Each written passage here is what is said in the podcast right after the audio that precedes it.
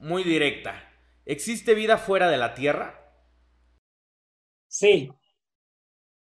Sí existe vida fuera de la Tierra. Fíjate que en términos de astrobiología, de astronomía, desde el punto de vista muy científico, se puede decir en la actualidad que existen más planetas que estrellas en nuestra galaxia.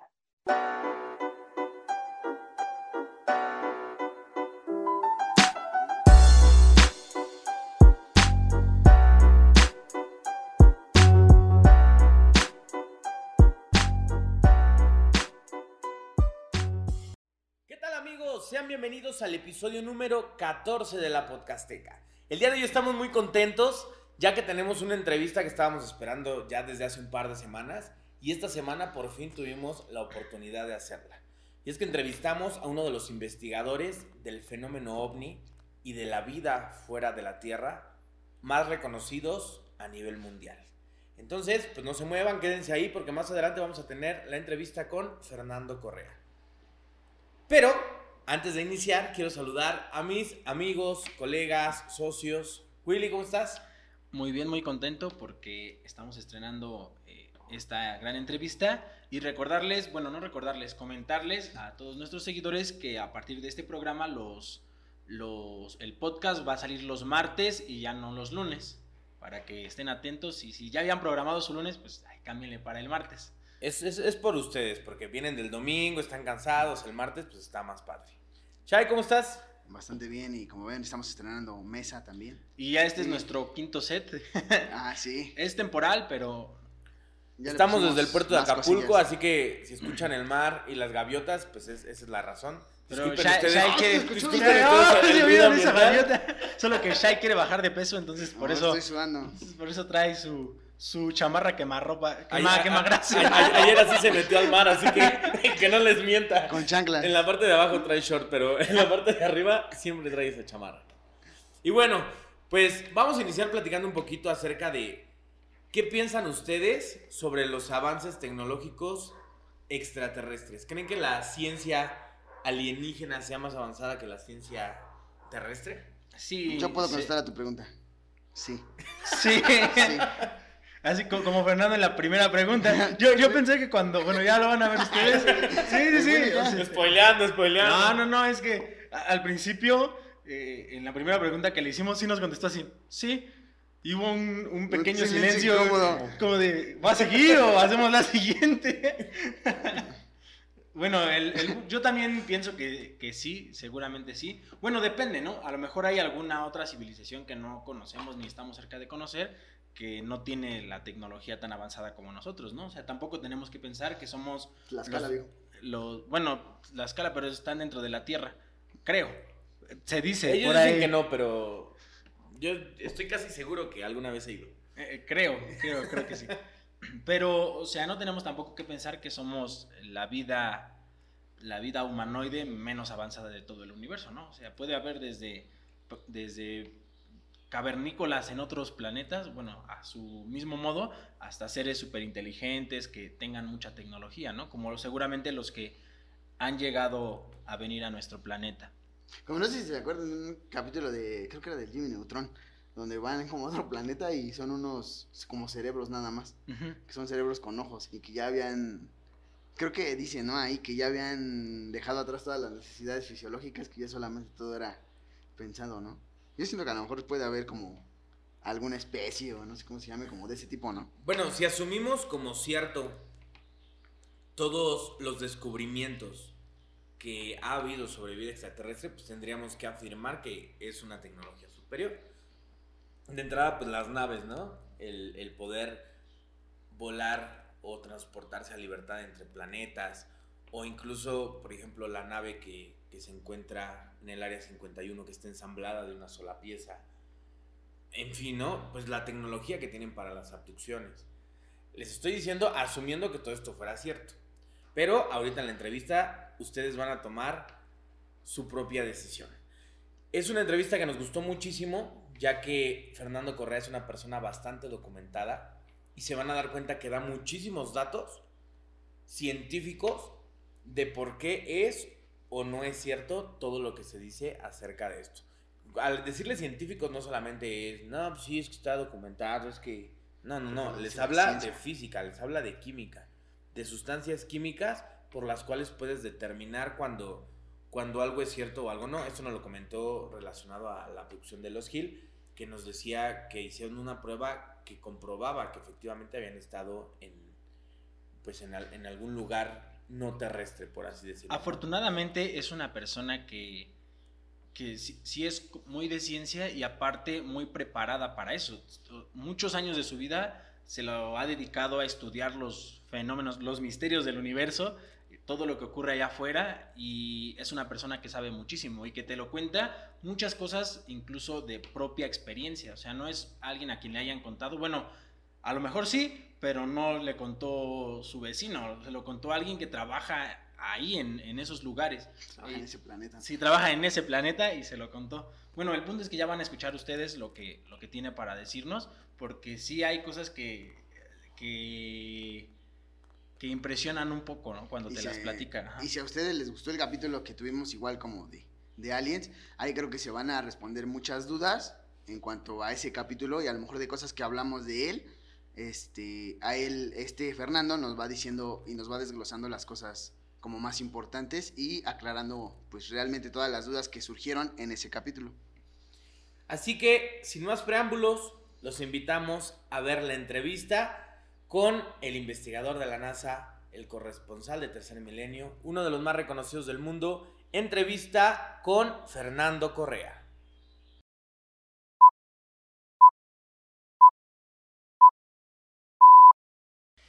Y bueno amigos, como lo prometido es deuda, el día de hoy tenemos una entrevista que es con uno de las personas, uno de los investigadores más importantes, más reconocidos y más documentados en lo que tiene que ver con el fenómeno ovni y con algunos asuntos muy específicos relacionados con el universo. Estamos hablando de un profesional que lleva muchísimos años dedicándose a la investigación, ha trabajado y ha tenido colaboraciones con televisoras importantes en toda Latinoamérica. Ha trabajado con la NASA, que ustedes saben que pues no cualquier persona puede acceder a este tipo de, documentos, a este tipo de archivos. Y pues por muchos años lo pudieron ver, ya que era un investigador, el principal investigador del programa Tercer Milenio, que era conducido por Jaime Maussan. Así que si ustedes tienen más o menos la edad que nosotros, pues seguramente lo ubican perfectamente bien ya que era el programa que pasaba, si no me equivoco, los domingos, ahorita nos va a aclarar, en el Canal 9, y pues era un programa muy, muy, muy famoso, y en ese entonces era el primero, ¿no? Fueron de los pioneros en hablar de estos temas.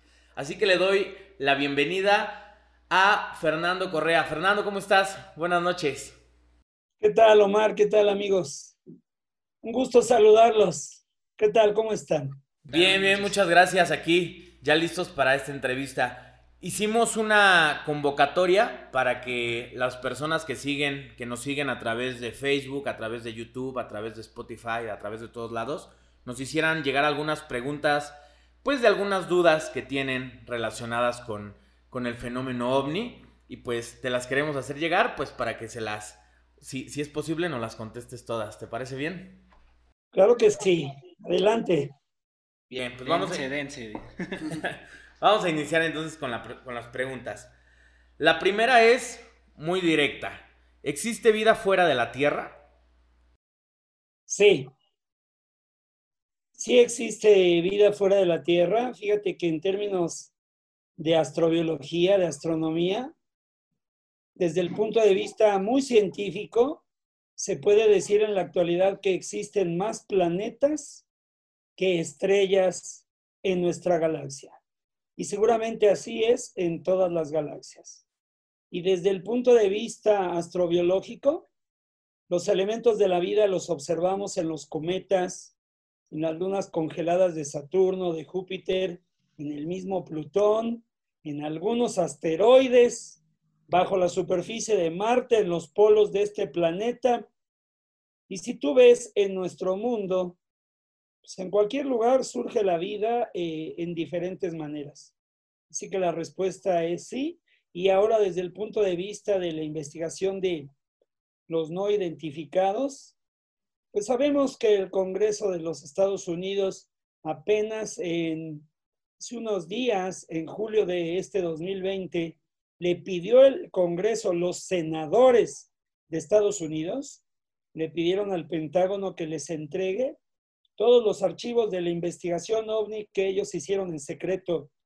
Y, el, y eh, los senadores desean manejar la investigación ovni, así que con esto se acabaron los secretos.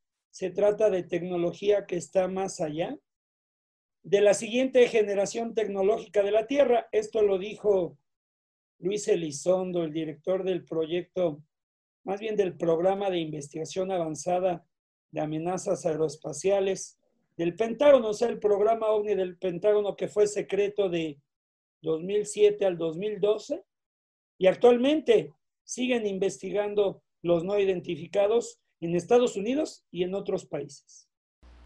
Con todos los hallazgos que tenemos, podríamos entonces asumir que hay formas de vida similares a los seres humanos. Porque digo, nos han aclarado que, que, en algunos planetas hay agua o hay algunas formas de vida como tal, pero seres que sean similares o civilizaciones que sean similares a los seres humanos. Eso es altamente probable. Por eso los relatos describen a seres humanoides. En griego, oides quiere decir con forma de, con forma de humano. Y si tú te fijas, todas las especies de nuestro planeta más cercanas a nosotros tienen esa forma, además de los homínidos, se tiene cuerpo, cuatro extremidades y cabeza y todas las formas de vida que existen, absolutamente todas las formas de vida que existen en el planeta Tierra, provenimos de un mismo ADN, de un mismo árbol genealógico. Y esto conlleva la idea de que el ADN es universal y que en donde puede evolucionar lo hace. Y donde un planeta le falta un tiempo para que surja la vida, como que la vida sabe esperar para surgir. Y ese es el ejemplo que tenemos de la Tierra y del planeta Marte, donde también existe vida, al menos en forma microbiana. Muy bien. Una respuesta bastante sobria. Sí. para, para todos aquellos que, que, estaban esperando la respuesta, sí, sí hay extraterrestres. Ahí está. Muy bien, vamos con la siguiente pregunta. ¿Qué tal, Fernando? ¿Cómo estás? ¿Qué tal? Este, la segunda pregunta que nos mandaron es con respecto al caso Roswell. Es un caso muy conocido y como muy polémico. Este, la gente realmente quiere saber tú qué opinas de ese caso. En este caso se cuenta que se recuperó, por ejemplo, partes de una nave extraterrestre, algunos humanoides en este caso. La gente quiere saber tú qué opinas con respecto a esto. Bueno, fíjate que lo que opinemos las personas es, es importante, es valioso, sin embargo, debemos de saber. Una cosa es creer y otra es saber. Y siempre lo digo en todas las entrevistas. Tuve la fortuna de visitar en Florida, en Palm Springs, en su casa, a Edgar Mitchell, el quinto hombre que pisó la luna, quien desafortunadamente ya falleció, sin embargo nos dijo que los gobiernos, especialmente el de Estados Unidos, durante 60 años ha ocultado la realidad de los ovnis. Edgar Mitchell me lo dijo en su casa. Yo nací en Roswell, crecí en Roswell, sé que cayó la nave, que se llevaron los cuerpos. A mí nadie me va a platicar lo que ocurrió en Roswell, es verdad. Y además cayó otra nave en Aztec, Nuevo México, y una más en Socorro, Nueva México. Y aquí les va un dato fino para los mayo de 2019, en la televisora Fox, el periodista Tucker Carlson, que siempre se burlaba, se mofaba del tema ovni, entrevistó a Luis Elizondo, que ya dije fue el director del programa ovni del Pentágono, y le dijo, el gobierno de Estados Unidos tiene materiales de las naves que se estrellaron? Luis Elizondo dijo, mm, tengo que tener cuidado con mi convenio de confidencialidad. Sin embargo, básicamente la respuesta es sí. Sí. Y otro dato fino, el Empresario eh, Robert Bigelow, dueño de Bigelow Aerospace, que construye cápsulas, incluso inflables para la Estación Espacial Internacional, recibió 10 millones de dólares del gobierno de Estados Unidos para investigar los materiales de las naves que se estrellaron en Nuevo México.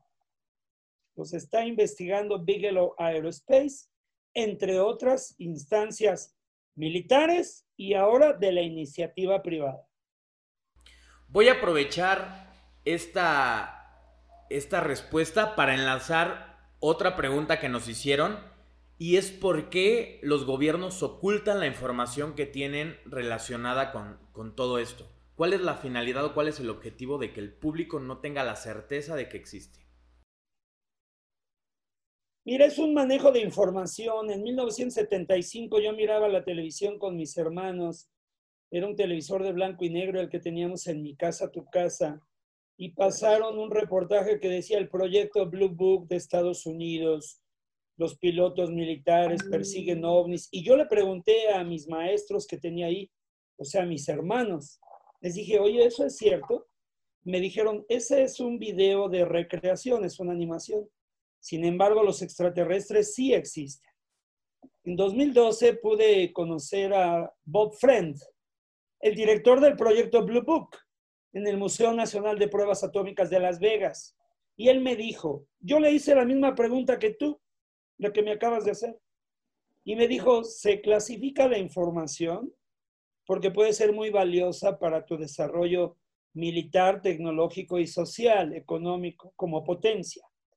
Se clasifica la información para que el otro no sepa o por el mismo valor de la información en sí. Y me lo dijo en 2012 y me dijo, sin embargo, considero que en estos tiempos ya ni se debe de ocultar esta información. Se debe investigar el fenómeno abiertamente. Eso fue en 2012. Y había un programa secreto del Pentágono en ese tiempo.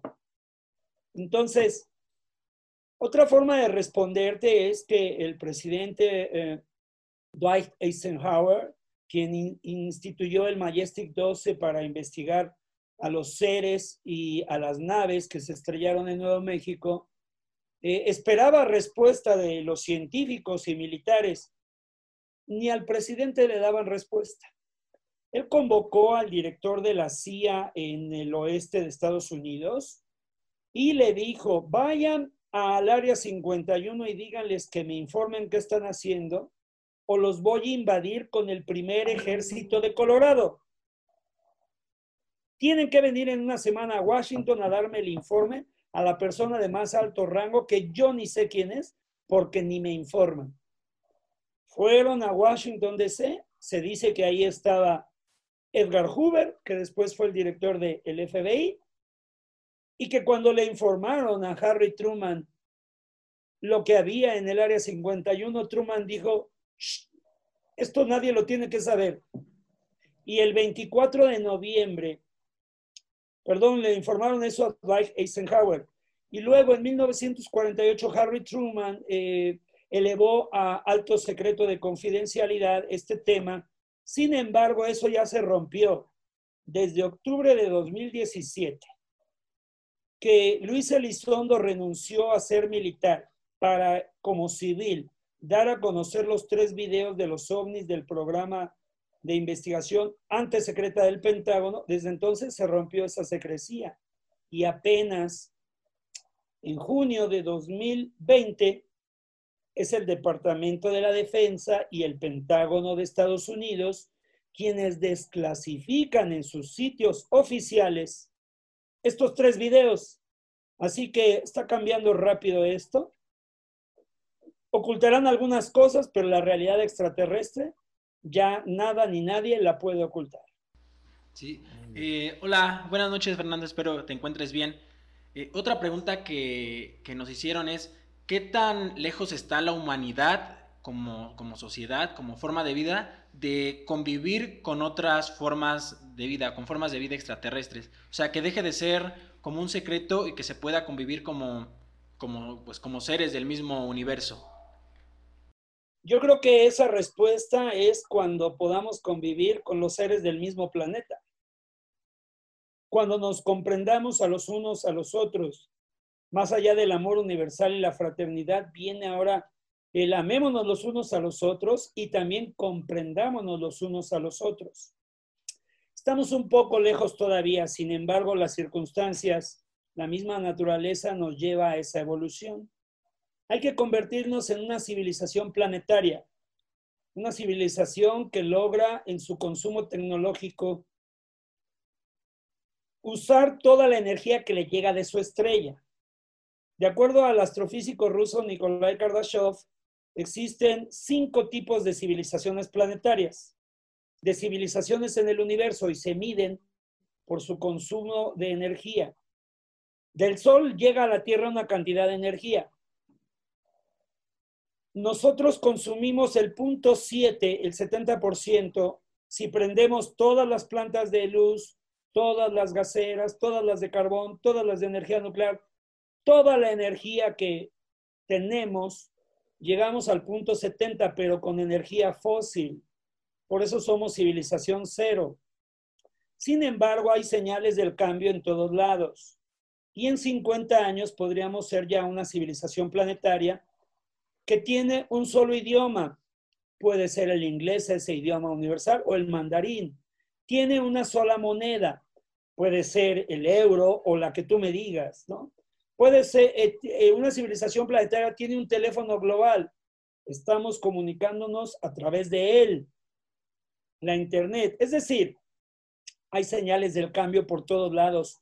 Mientras muchos ven catástrofe, alarmismo y fatalismo, yo veo que todo se está transformando, que la humanidad tiene mucho intelecto y que si nos comprendemos más los unos a los otros, lo vamos a lograr. Y con la ayuda de la inteligencia artificial, vamos a aprender a comunicarnos más fácil con otros seres inteligentes del cosmos. Yo sé que todos y en este programa pues, quisieran hablar con un alien. ¿Ya aprendieron a hablar con los monos, con los simios, con los delfines, con las ballenas? Bueno, pues los científicos del proyecto SETI están consultando a los científicos expertos en primates, en cetáceos, en aves, para tratar de diagnosticar cuál podría ser el idioma universal en cuanto a sonido. Otro idioma universal puede ser la geometría. Otro idioma universal puede ser las matemáticas, los números binarios. Entonces, para convivir con ellos, todavía nos falta como civilización humana que vamos en una etapa de globalización, pasar a la etapa de civilización planetaria. ¿Tú crees que el hecho de que todavía no tengamos esa comunicación abierta o directa, digo, independientemente de que no tenemos la capacidad para comunicarnos con ellos, tiene que ver también con, con la reacción que tendríamos hacia estos seres? O sea, ellos en algún momento... Eh, han recibido algún tipo de, violencia de ataque por parte de, de, los seres humanos? Sí, y viceversa. Algunas visitas extraterrestres suelen ser hostiles. Las abducciones, los implantes, los experimentos de esos, esos seres, esas inteligencias. Sin embargo, pues tenemos todo para así comunicarnos. Puede ser a través de ondas mentales, de ondas telepáticas, Existen instrumentos y desarrollos tecnológicos asociados a la inteligencia artificial, como esta diadema que tengo aquí, que es un dispositivo con el cual pues ella ha tomado algunas clases, esto me lo enseñaron en la Singularity University, si me permites platicarte. La singularidad es el momento tecnológico cuando un teléfono móvil tiene más eh, eh, transistores que neuronas el ser humano. Entonces, para que nunca nos ganen en la evolución las máquinas pensantes, debemos de incrementar nuestra espiritualidad. Este instrumento lee el lóbulo frontal y se conecta al lóbulo del oído y lee las ondas cerebrales. Muchos señalan y afirman, sin mostrar pruebas, que telepáticamente hablan con ellos. Hay quien dice que cada fin de semana va a Júpiter, pero en 30 o 40 años de esa versión, nunca han enseñado una prueba tangible, solo su versión, lo cual puede ser, este, digamos, escuchado. Y es una creencia, pero aquí hay que saber, una interfase de inteligencia artificial como esta nos puede ayudar a la telepatía entre los humanos y aprender más de las ondas mentales para ver cómo son las vibraciones de las mentes de esos seres inteligentes del universo. Muy bien, pues suena bastante interesante. Yo creo que sería un tema completo tal vez para, pues para un programa completo, ¿no? Toda la, inteligencia artificial y los avances que pues ha tenido tal vez en los últimos 20 años la tecnología a nivel mundial, ¿no? Es, creo que es la muy, singularidad llega, es un programa completo y varios. La singularidad llega en el año 2025 al 2040, tal vez antes, de acuerdo a la ley de Moore que dice que cada dos años se duplica la tecnología y creo que se está duplicando cada año o cada seis meses. Y llegará el momento en que se duplique cada mes. Entonces, cuando estuve en la librería del Congreso allá en Washington, D.C., con Seth Shostak, el director del proyecto SETI, él me dijo que resulta mucho, fíjate, yo le pregunté así como ustedes, ahora yo lo entrevisté, ¿no? Y le dije, bueno, dime nada más, sí o lo contrario. ¿Existen los extraterrestres? Y me dijo, sí. De otra forma, yo trabajaría de chofer. Porque Seth Shostak es como el filósofo de la astronomía y es muy, muy agradable, muy amable. Es de los que decía, discúlpenme por ser aguafiestas, pero es inexistente el fin del mundo en el 2012 y dice cosas así. Entonces él me enseñó que parece más razonable encontrarnos en el universo con seres súper inteligentes, seres extraterrestres súper inteligentes, de una biología sintética y de inteligencia artificial. Y esto ningún contactado de los supuestos contactados, que muy pocos han entregado pruebas tangibles, está hablando de ello. Pero en cuanto en la Tierra se hable de, los, de las máquinas pensantes y de los extraterrestres de biología sintética, también seguramente algunos contactados van a empezar a creer que hablan con seres extraterrestres súper inteligentes y de biología sintética. Después de todo, en la humanidad ya existen los cyborgs. Un cyborg es un humano que se ha puesto tecnología adherida y en combinación con lo biológico. Entonces, hay instituciones que invitan a los humanos a implantarse tecnología y volverse cyborgs. Y eso, de acuerdo a la científica Susan Schneider de la Universidad de Stanford y que trabaja con Oxford en un proyecto que se llama emulación cerebral, están juntando toda la información de toda la historia de la evolución de la humanidad y le están guardando por si hubiera una hecatombe, se pudieran cargar esos conocimientos en una interfase en el cerebro los seres humanos. Y piensa, Susan Schneider dio una conferencia llamada ¿Cómo piensan los extraterrestres? Y dijo que es muy posible que los extraterrestres hagan eso o ya lo hayan logrado a lo que apunta el ser humano y que un cuerpo de silicio, en vez del de carbono que tenemos nosotros, evolucionar hacia el silicio, resistiría mucho mejor el viaje en el espacio y en el tiempo. Muy bien, pues ya tendremos que esperar unos años para, para ver si realmente esto sucede o, o se seguirá postergando, ¿no? Como en las películas futuristas de hace muchos años que visualizaban, digamos, un 2020 muy diferente al que estamos viviendo en realidad, ¿no? Bueno, la, ciencia ficción como que va un poco más adelante, ¿no? este próximo 20 de julio, fíjate, va a estar casi en oposición Júpiter, en oposición Saturno, se van a poder ver cinco planetas al mismo tiempo. Es decir, la astronomía es la llave a llegar a esto. Porque el pasado 20 de julio iban a bajar miles de naves a la Tierra y pues yo ni soy de los que se quedó esperando. Esas son versiones. Se tiene que sustentar con periodismo científico y con las propias vivencias. Yo por eso te hablo de mi investigación propia, para poderme dar el lujo de decir, ni lo leí en la internet, ni me lo platicaron. Yo fui, yo estuve ahí, yo lo viví. Muy bien. Otra pregunta que también creo que va relacionada y nos, y nos hicieron los seguidores de la página. Realmente la voy a preguntar tal cual como la hicieron para que pues así sea respondida, ¿no? ¿Realmente el hombre llegó a la luna? Sí, sí llegó a la luna definitivamente. Y hay varias evidencias de ello. Por ejemplo, desde el Observatorio McDonald en Texas, después de las misiones Apolo que dejaron allá en la luna instrumentos, entre ellos sismógrafos y espejos reflectores, desde Texas enviaban rayos láseres para medir la distancia de la luna con la mayor precisión de la historia. Si el humano nunca llegó a la luna, ¿en qué se reflejaban los rayos láser? Otra, la sonda Lunar Reconnaissance Orbiter ha logrado fotografiar los lugares donde descendieron cinco de las seis misiones Apolo.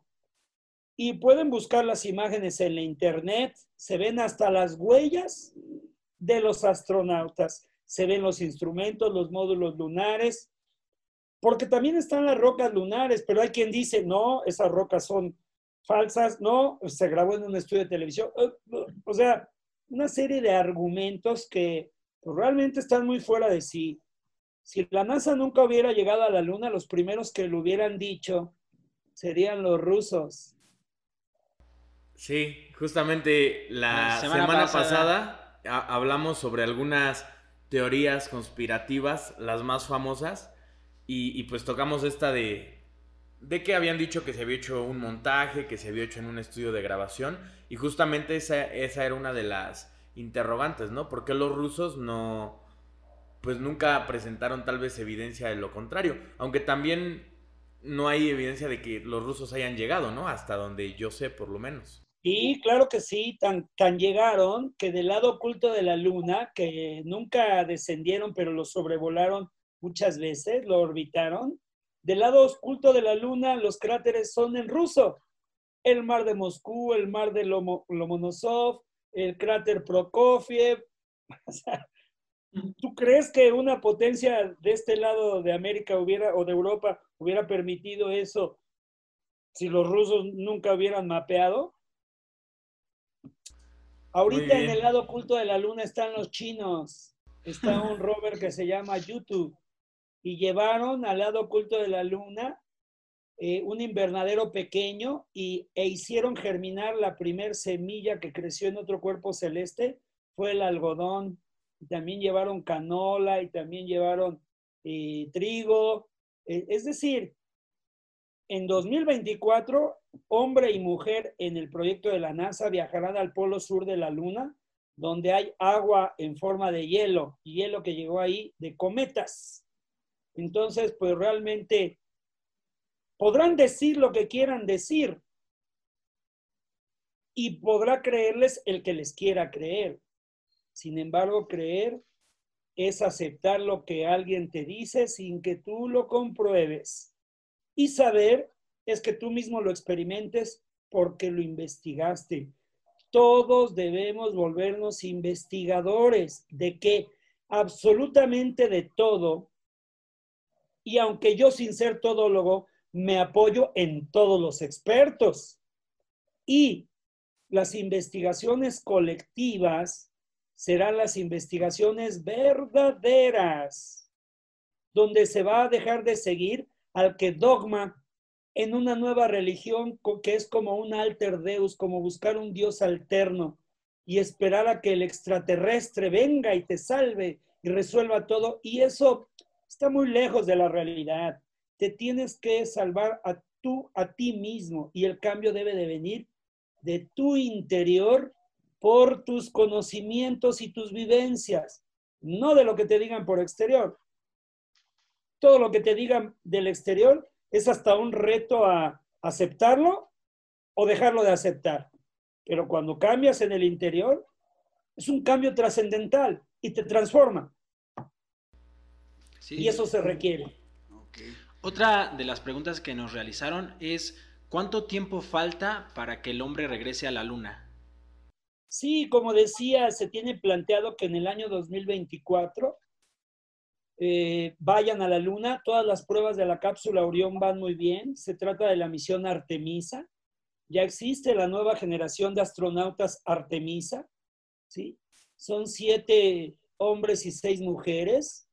Son eh, nueve estadounidenses, once estadounidenses y dos canadienses, siete militares y los demás son científicos, porque los militares son los que vuelan las naves y los científicos los que hacen las investigaciones. Y todo esto está proyectado a que hombre y mujer en la cápsula Orión, que es para cuatro personas, en contraste con la Apolo que era para tres, ahora van a ir dos hombres y dos mujeres al polo sur de la Luna en el año 2024. Muy bien. Otra pregunta que nos hicieron mucho es, por ejemplo, ¿a qué se debe que haya más actividad este, extraterrestre o ovni en algunos lugares que en otros? Por ejemplo, siempre, ¿no? Digamos, la gente dice, siempre en Estados Unidos pasa todo, ¿no? Por ejemplo, ahorita como nos mencionabas en Nuevo México, pues ha visto, ha habido como ciertos este, avistamientos. ¿A qué se debe eso que en unos lugares sí y en otros no?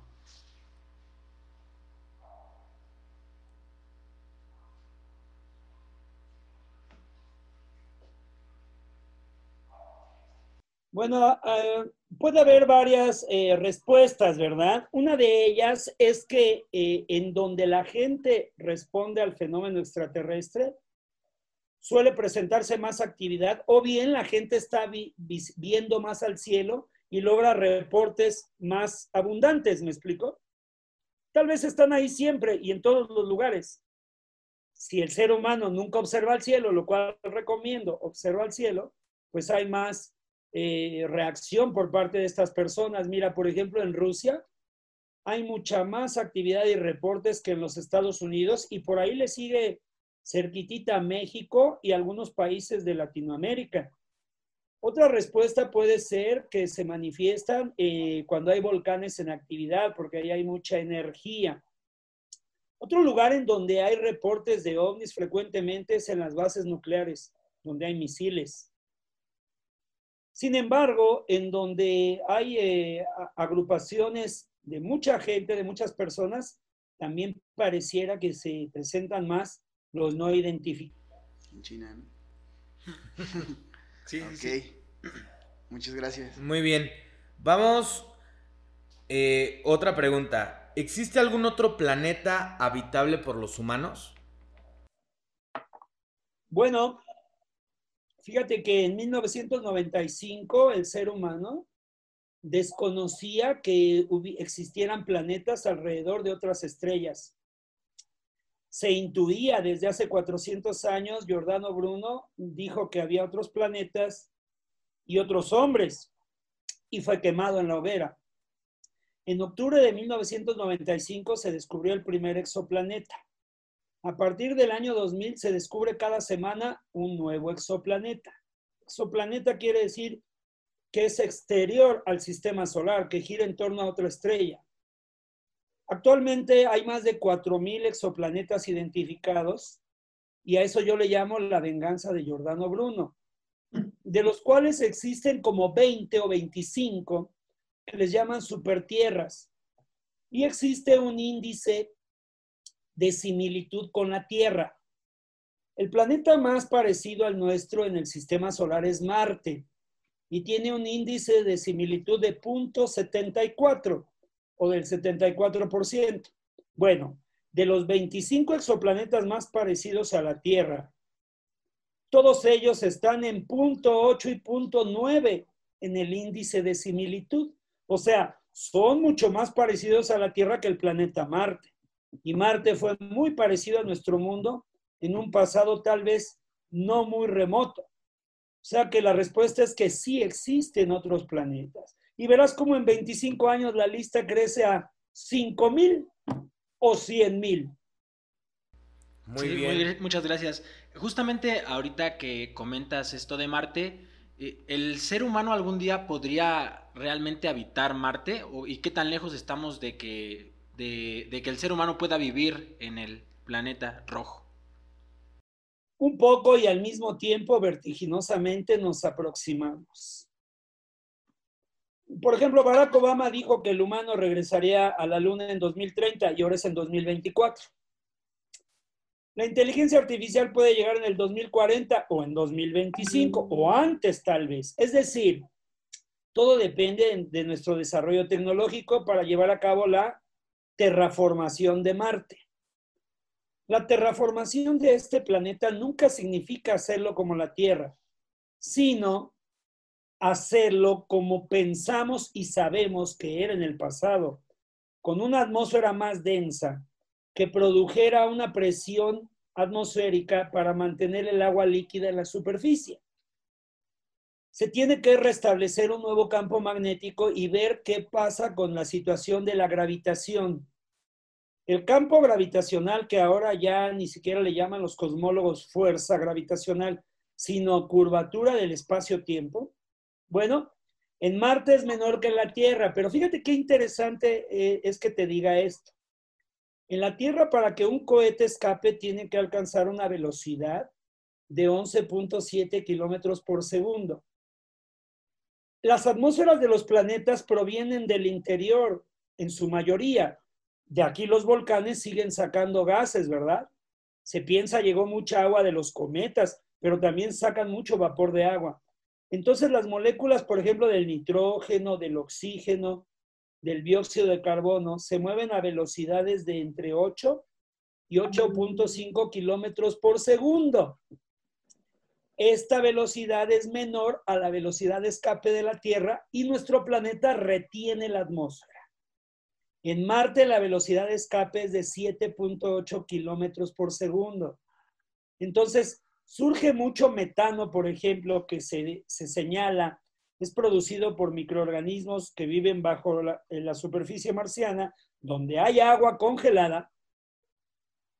Surge el metano, pero escapa al universo. Pero sigue surgiendo y surgiendo y surgiendo. El metano puede ser producido de forma natural o también de forma biológica por seres vivientes. Así que Nuevamente, la astronomía es la llave, la clave para expandir nuestro universo. Otra pregunta importante que nos hicieron es, eh, ¿crees que los agujeros negros realmente sean la clave para poder viajar en el tiempo? Y si en algún momento crees que se podría llegar a hacer realmente el viaje en el tiempo, tanto al futuro como al pasado? Bueno, un agujero negro conecta tres dimensiones simultáneamente al pasado, al presente y al futuro. Es una línea constante. Entonces, fíjate aquí cómo es la respuesta. Los agujeros negros podrían ser la clave para viajar. Sin embargo, la verdadera clave es encontrar el material y el método que sea capaz de distorsionar el espacio y el tiempo y un mexicano que un día va a ganar un premio Nobel llamado Miguel Alcubierre desarrolló la métrica de Alcubierre, en la que dice que se puede construir una nave que distorsione el espacio por adelante, contrayéndolo violentamente, y por atrás lo distorsione expandiéndolo violentamente. Expansión y contracción se cancelan y un viajero en gravitación cero, ahí sí es gravitación cero, en la Luna y en la estación espacial se llama microgravitación. Un viajero en una nave que se llama IXS Enterprise podría hacer este viaje porque sí existe algo que puede moverse más rápido que la luz, sin violar las leyes de la relatividad de Einstein, que nos dicen claramente que nada material puede acelerarse hasta alcanzar la velocidad de la luz, sí existe algo que se mueve más rápido que la luz. Y ese algo es el espacio. El espacio se puede expandir o contraer mucho más rápido que la velocidad de la luz. Entonces, en la actualidad, el, el doctor eh, llamado Harold White, director de la Oficina de Proyectos Avanzados de la NASA, está desarrollando la nave IXS Enterprise. Piensan que van a tener el primer prototipo en el 2090. Sí, está más lejos. Si falta, falta algo. Ahí sí ya no nos va a tocar, ¿verdad? Sí, porque con la inteligencia artificial y la clonación nos viene una sorpresa y una prolongación de la vida para aquellos que logren eso no lo esperaba espiritualmente. La clave es evolucionar al mismo tiempo la espiritualidad, o sea, la conciencia cósmica, con la tecnología. Ahorita la tecnología va mucho más arriba de lo que va nuestra conciencia espiritual, o sea, nuestros conocimientos para con toda la naturaleza, para con el equilibrio y la armonía interior y exterior. Muy bien. Otra pregunta de estas polémicas y es relacionada a la abducción de los Gil. ¿Qué, evidencia o qué tan real es este, este caso? Pues mira, me parece uno de los más extraordinarios, porque Betty Barney Hill, eh, en primer lugar, los presentó el científico Carl Sagan en la serie Cosmos. Y en ese tiempo, ellos dibujaron el mapa de la constelación y la estrella Zeta Reticuli, tal como solo los astrofísicos que se contaban con un puño, o sea, muy pocos, tenían acceso a esa información. Entonces, realmente, quien señale que ha ido, nos tiene que dar evidencias extraordinarias. Y para mí esta es una evidencia extraordinaria, lo que hicieron Betty y Barney Hill. Me parece una abducción eh, genuina, una abducción legítima. ¿Hay alguna que tenga? Hay muchas. Ah, justo eso, esa, era la siguiente pregunta. ¿Hay alguna otra que tenga, pues, evidencia o, la misma credibilidad y que sea más impresionante? Existe el caso del el doctor eh, ya desaparecido Roger Lear. Él era un podólogo, se dedicaba al cuidado de los pies, y etcétera. Y llegó un día una persona, sacó una placa y vio que tenía un objeto en el interior y dice, oye, ¿y eso qué es? Dice, pues no sé. Dice, pues hay, hay que verlo, hay que sacarlo, ¿no? Mira, aquí está. Entonces, esta persona le dijo, es que de niño yo tuve como un sueño que me llevaron a una nave, pero nunca supe si fue un sueño, si fue realidad. Pues Roger Lear de podólogo se convirtió en el máximo experto en extracción de implantes. Extrajo 17 implantes a personas que señalaban haber sido abducidas o sea, secuestradas por extraterrestres. Uno de esos implantes, el que le sacó a Ron Noel frente a las cámaras de tercer milenio, cuando estaba en Televisa, bueno, le pasaban instrumentos científicos al implante dentro del cuerpo y emitía radiaciones al espacio profundo. Y cuando lo extrajeron, eh, se vio que tenía como una nanocapa, dijeron, que era como biológica y que por eso se, se adhería a las células de Ronoel y que el metal este era de nanotecnología. Entonces, ¿qué mejor evidencia? Muchos dicen que son abducidos. Muy bien, ¿dónde están las pruebas? Para poder avanzar seriamente, ¿verdad?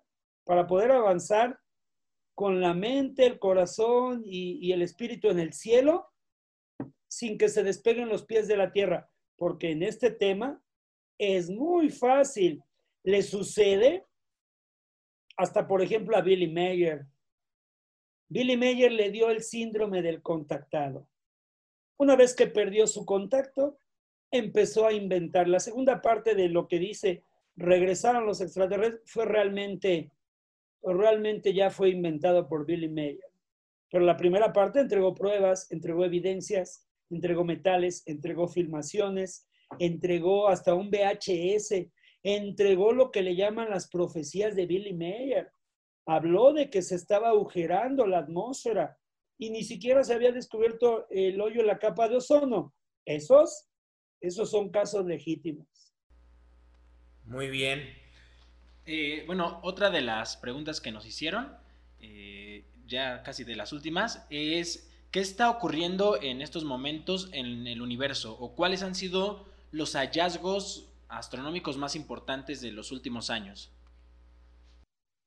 Bueno, uno de los más importantes es que, por ejemplo, hace menos de una semana se encontró un hoyo negro, que es el que más rápido crece en el universo. Tiene una masa equivalente a 34 mil millones de masas solares y es más grande que el sistema solar. De aquí a Plutón hay 40 veces la distancia Tierra-Sol, lo que le llaman 40 unidades astronómicas. Ese hoyo negro tiene 650 unidades astronómicas, o sea, cabe muchas veces el sistema solar en él. Está muy lejos, a más de 10 mil millones de años luz de distancia. Y diario ese hoyo negro se alimenta de un sol, se consume la masa de un sol. Cuando deje de, tragar eh, eh, materia, va a empezar a evaporarse como hoyo blanco. Lo dijo el mismo Stephen Hawking. Los hoyos negros, después de todo, ni son tan negros. Sale energía de ahí que contiene información de lo que entró y es la llamada radiación Hawking. Otro descubrimiento impresionante ocurrió hace un año cuando por primera vez el proyecto telescopio Event Horizon, el telescopio horizonte de los eventos, que es la orilla del, agujero negro, nos mostró la primera fotografía real de un hoyo negro que está a 55 millones de años luz en el núcleo de la galaxia M87. Gracias al telescopio espacial Hubble se confirmó la sospecha de que había un hoyo negro en el centro de cada galaxia. El que hay ahí tiene 6.500 millones de veces la masa del Sol y es mucho más grande que el agujero negro de nuestra galaxia donde también hay uno. Se llama Sagitario A. Otro descubrimiento muy importante es que hace un par de años ya se detectaron las ondas gravitacionales o los pliegues que hay en la curvatura del espacio-tiempo. Y bueno, de lo más reciente es que hace 20 años se empezó a hablar muy fuerte de la energía oscura y la materia oscura, que todo el universo visible es un porcentaje menor al 10% y todo lo demás es energía oscura y materia oscura. La energía oscura es una clase de energía que expande al universo y la materia oscura, digamos que lo cohesiona. Es materia que hasta ahora es imposible de verla por nuestros medios, sin embargo, se sabe que está ahí por su campo gravitacional, por la forma en que curva el espacio y el tiempo.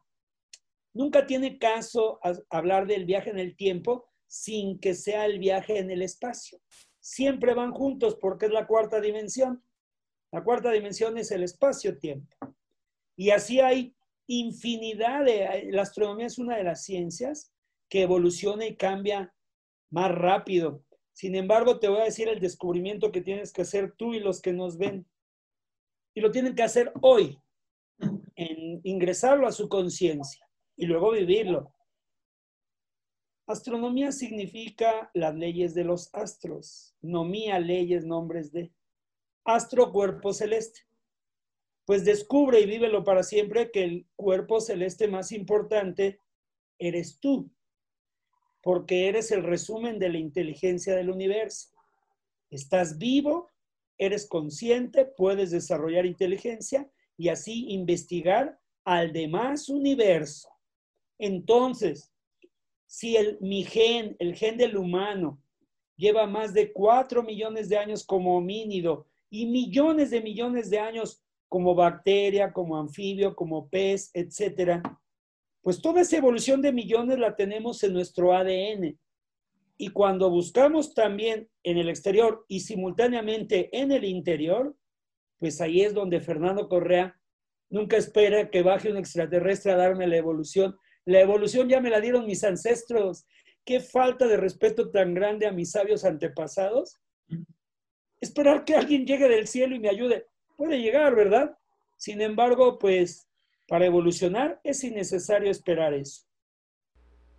Muy bien, pues muchísimas gracias por, por haber respondido todas las preguntas. ¿Qué es lo que estás haciendo ahorita? ¿Cuál es la última investigación en la que estás en este momento? Bueno, ahorita estamos en varias líneas avanzando en paralelo. Estoy divulgando mucho la astronomía. Eh, estoy impartiendo cursos de astronomía cada mes. El 17 de agosto tengo uno le puedo dar una beca a ti o a tus amigos, podemos hacer un mecanismo. Sin embargo, continúa la investigación de las momias de Nazca. Las momias humanoides de Nazca, de la cual, fíjate qué extraño, hay, hay gente que dice, eh, yo he viajado a Perú, he viajado a Nazca, he viajado acá, y las momias son un burdo engaño. Pero dicen que cada fin de semana viajan a Júpiter. Y nunca he visto una foto de Júpiter allá cerquita. Sin embargo, las momias sí las he visto. Los análisis, he visto los, la radiografía, las tomografías, he visto los rostros que ponen los científicos de incredulidad y luego de sorpresa. Entonces, pues, hay varias investigaciones. Tengo una investigación de un proyecto que se llama el proyecto Torah, que es geometría sagrada, que es como un portal dimensional para agregarle vibración al planeta Tierra y está en México. Es como un Stonehenge. Sin embargo, es mucho más sofisticado y mucho más grande y trabaja con la geometría sagrada. La geometría sagrada es como se expresa la naturaleza en el cosmos. Muy bien. ¿Tercer milenio terminó definitivamente o solamente cambió de plataforma?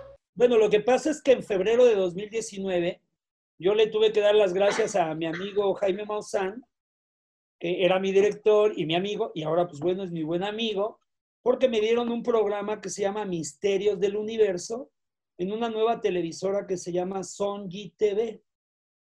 Songie, señal, opción nueva global, información y entretenimiento.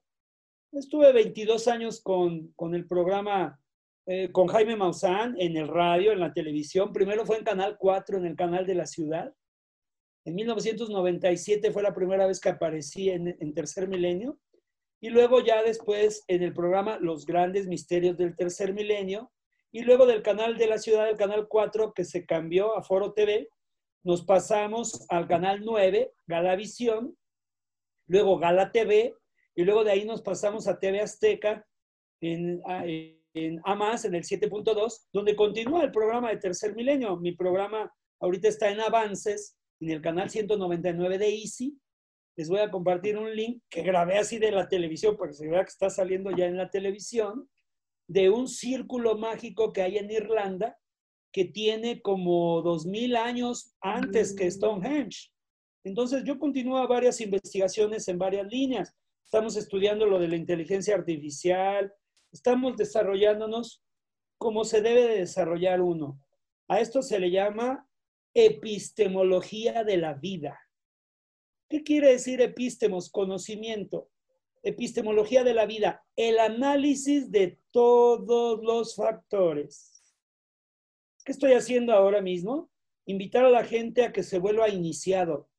Un iniciado es aquel que utiliza el hemisferio derecho y el izquierdo un hemisferio es subjetivo, religioso, fantasía. Otro hemisferio es objetivo, científico, ciencias exactas. Los científicos dogmáticos dicen, no, nada de eso existe.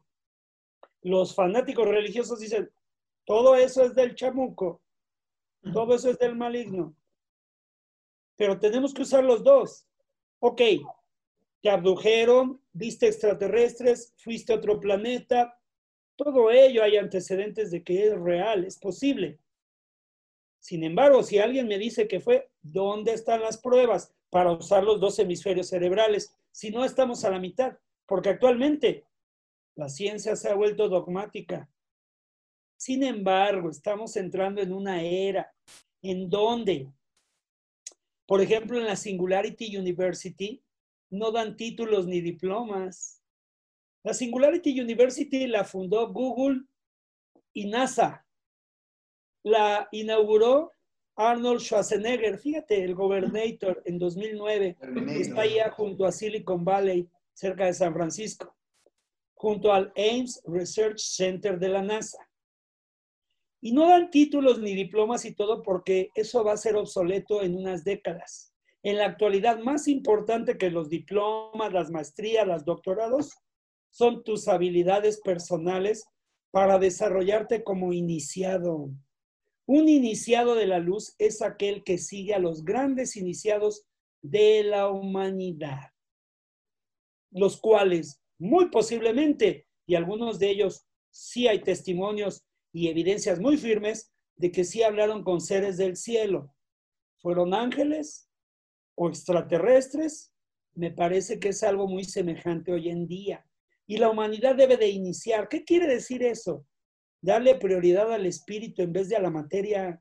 En el universo, se los acabo de decir, Aima, el espíritu son 21 gramos de energía que le dan vida a la materia. Es una luz inteligente, muy compleja de describir y un día debiéramos hablar de ello, todo el programa.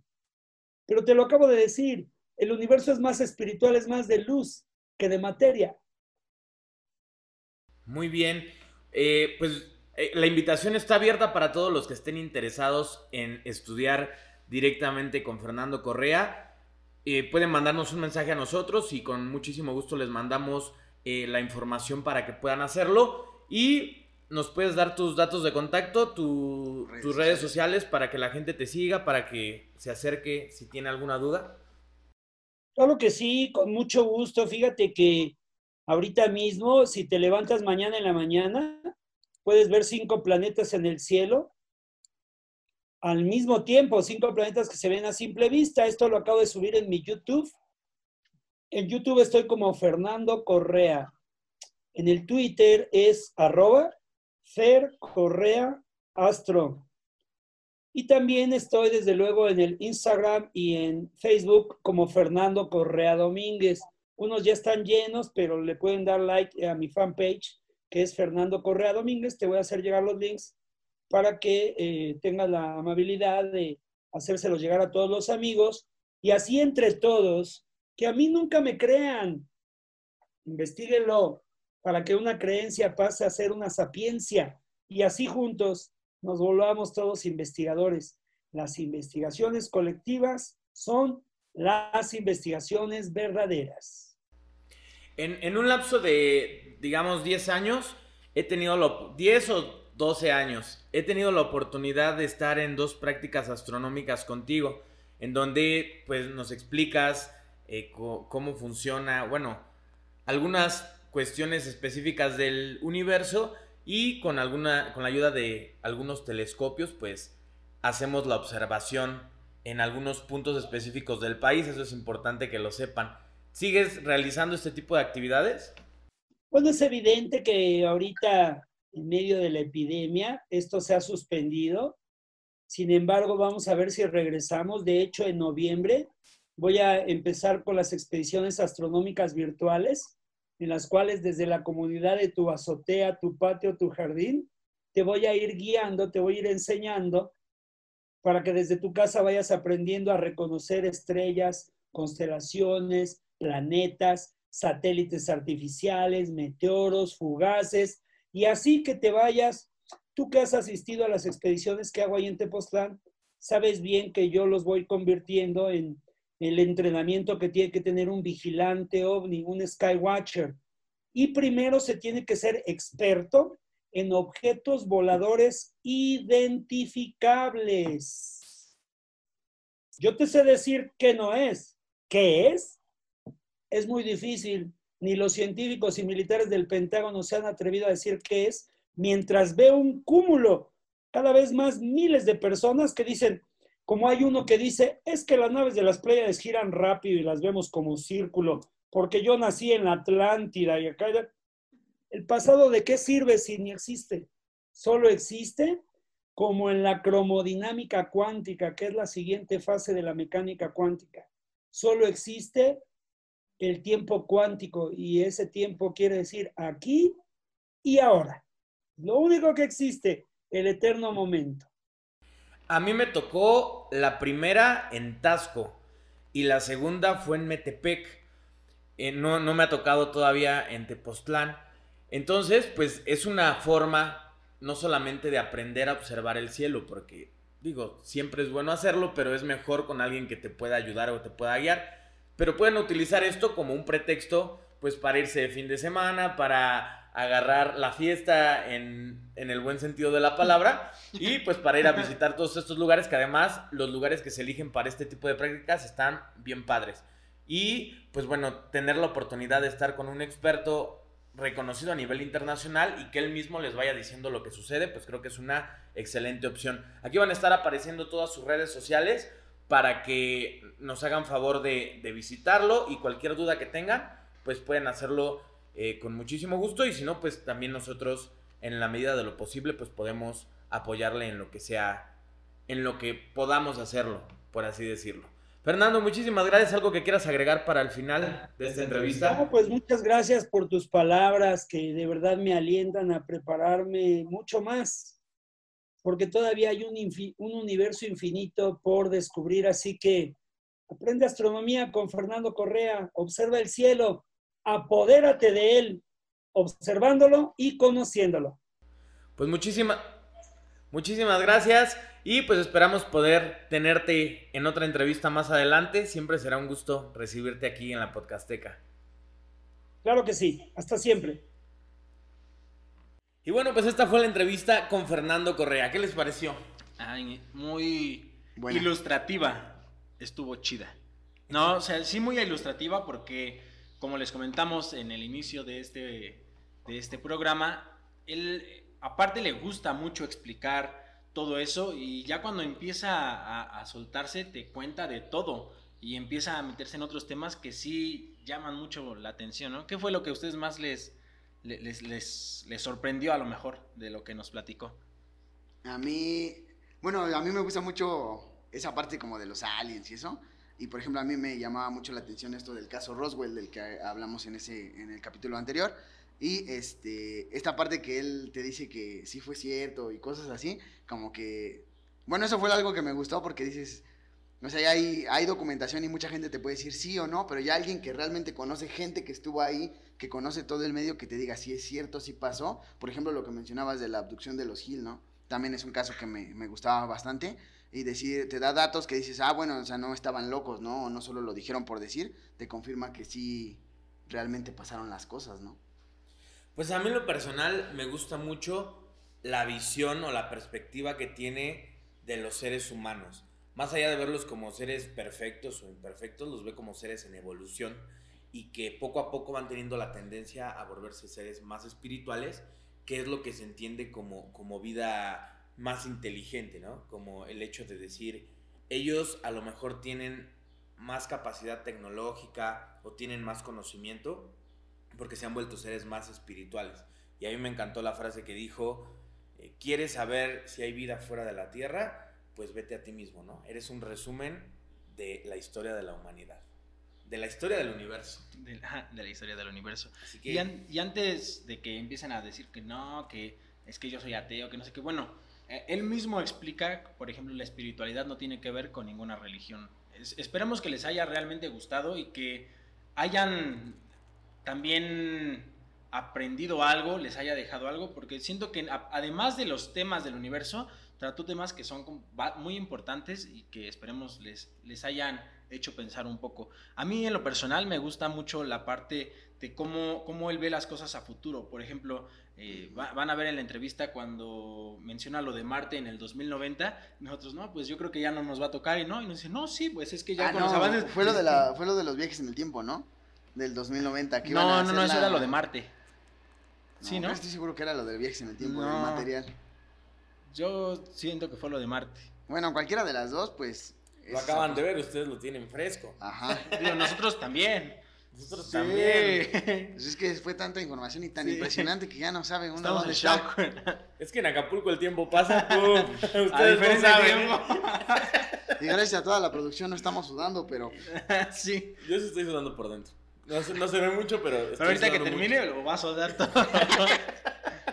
pero sí, o sea, esas partes que él entiende y que a lo mejor si otra persona te lo dijera, uno pensaría que... Está loco. Ajá, no que está loco, pero como... Pues es que él, él le gusta creer en eso, pero ¿qué vas a ver, no? Pero si realmente te lo está diciendo alguien que sí conoce del tema y que tiene preparación en todo eso y tiene de primera mano esa información, es una fuente bastante creíble, ¿no? Y habrá que ver cómo, cómo pasan los años y si llegamos al 2090, espero sigamos con este, este podcast para recordárselo. Aunque son un poquito más arrugados, pero aquí o, o, ya con implantes tecnológicos, ¿no? Con un poco de Botox y demás. No, no de Robotox. De Robotox. ya la mitad de tu cara así como... Ya, ya el micrófono lo vamos a traer integrado, ¿no? Hola, terrícola. pero igual siento que algo importante que dijo fue la parte de que, que le preguntamos que qué hacía falta o, o sí, o qué tenía que pasar para que pudiéramos convivir con seres de otros planetas o algo así. Y eso es algo muy importante que dijo, que primero hay que aprender a convivir entre nosotros mismos, ¿no? Y eso siento que es algo que sí debemos hacer porque ahorita como están las cosas, pues no creo que los marcianos así se quieran acercar, ¿no? Y este, y sí es como algo importante saber llevar la humanidad a cierta, por cierto camino, como para que a lo mejor en algún punto puedan realmente acercarse, pero a que se acerquen para bien, ¿no? Porque ya oímos también que se pueden acercar hostilmente, ¿no? Y pues de eso no creo que llevaríamos las de perder, siento yo, ¿no? Sí, pues yo creo que sucede como con todas las especies, ¿no? Eh, si ves al, a lo mejor una araña, que a algunos no les gustan las arañas, y a lo mejor es un ser indefenso o que es menos fuerte que tú, ¿no? Pues de todos modos te da miedo y, y lo lastimas. Algo así similar sucede con la vida extraterrestre. Eh, llegan, de repente dicen, no sé cómo va a reaccionar, si me va a atacar o no, y pues ha, ha habido, nos platicó, ha habido ataques hostiles, ¿no? Donde realmente la finalidad no ha sido comunicar algo, sino simple y sencillamente, pues, chingar, molestarlos, ¿no? sí. Algo así sonó, por lo menos. Pero bueno, recuerden seguirnos en todas nuestras redes sociales. Recuerden compartir esto. Estamos, aquí van a aparecer nuestras redes sociales. Estamos en Spotify, estamos en YouTube, en Facebook, en todas las aplicaciones de podcast que existen. Y pues recuerden también compartir el episodio para que podamos seguir teniendo más episodios como estos y tengamos la información que todos queremos saber, ¿no? Y tenerla sobre todo de primera mano. Nos platicó también de los cursos que está dando relacionados con el universo. Cualquier duda que tengan, ya aparecieron en sus redes sociales, las vamos a dejar ahorita al final nuevamente y pues pueden escribirnos a nosotros si quieren información sobre el curso con Fernando Correa y nosotros hacemos el contacto para que pues para que puedan acercarse a él. Aquí van a aparecer nuestras redes sociales para que nos sigan, para que nos manden mensaje, este, mándenos personales, personales, porque las otras acaban de aparecer los, hace personales, segundos. Los personales. Y pues díganos eh, lo que quieran, hay un comentario, un mensaje para que no sintamos que nos están stalkeando, porque después llegan y, oigan, gente rara me está siguiendo. No, no yo, no dije gente rara me está siguiendo. Dije gente que no conocía. Puros freaks, dice. Puros freaks, dice. Como el. ¿Cómo? Compa Garuda. Compa Garuda. Ah, saludo para Compa Garuda. Uno de nuestros primeros seguidores. ¿Quién Piñatas, no sé qué. Bueno, era un güey que hace piñatas. Para la secundaria 35 de Oaxaca. la, secundaria, la secundaria federal número 38 de Socochitlán, Ese fue como nuestro fan número 30, ¿no? Saludos. Saludos. Son, como esos fans que se equivocaron de Facebook y, le dieron like con el. O, el becario que, vio el programa y dijo me gustó, pero se le olvidó cambiar de Facebook. Entonces le dio like con el de, la página de, la, secundaria. Saludos a Oaxaca. Es la primera vez que le mandamos saludos a la secundaria de Oaxaca. Tal vez pronto salgamos en los libros de texto de Oaxaca. Para que vean que nos siguen, pero O de Tlaxcala, porque ya también los mencionamos. Bueno, sí. bueno, en unos 50 años, ¿no? En sus servilletas ahí, escribir cosas de nosotros fueron partícipes de la. Lo van a ver en su, lo van a ver en su Sony Ericsson, güey. Sí. En el 2090. ah, saludos a Tlaxcala. Bonito lugar. Willy, ¿algo que quieras decir para cerrar? Pues nada, nada más que nos ayuden compartiendo, que si tienen a algún amigo que les gusten estos temas, esos misterios del universo, le, les comenten, les, les, los inviten a ver este episodio porque seguramente les va a gustar. Chay, ¿algo que quieras decir? Pues igual, que lo compartan y que se lo enseñen a todo el mundo, como siempre se los digo, a su abuela, a su mamá, a su tío, a su primo, a su sobrino que todavía no sabe hablar, pónganselo para que, pues, para que nos cuente igual. A su amigo de Tlaxcala. A su amigo de Oaxaca. Pónganselo en algo que no lo vaya a espantar, por favor. Pues este fue el episodio número 14 de la Podcasteca. Muchísimas gracias por seguir, por compartir. Nosotros nos vemos en la próxima.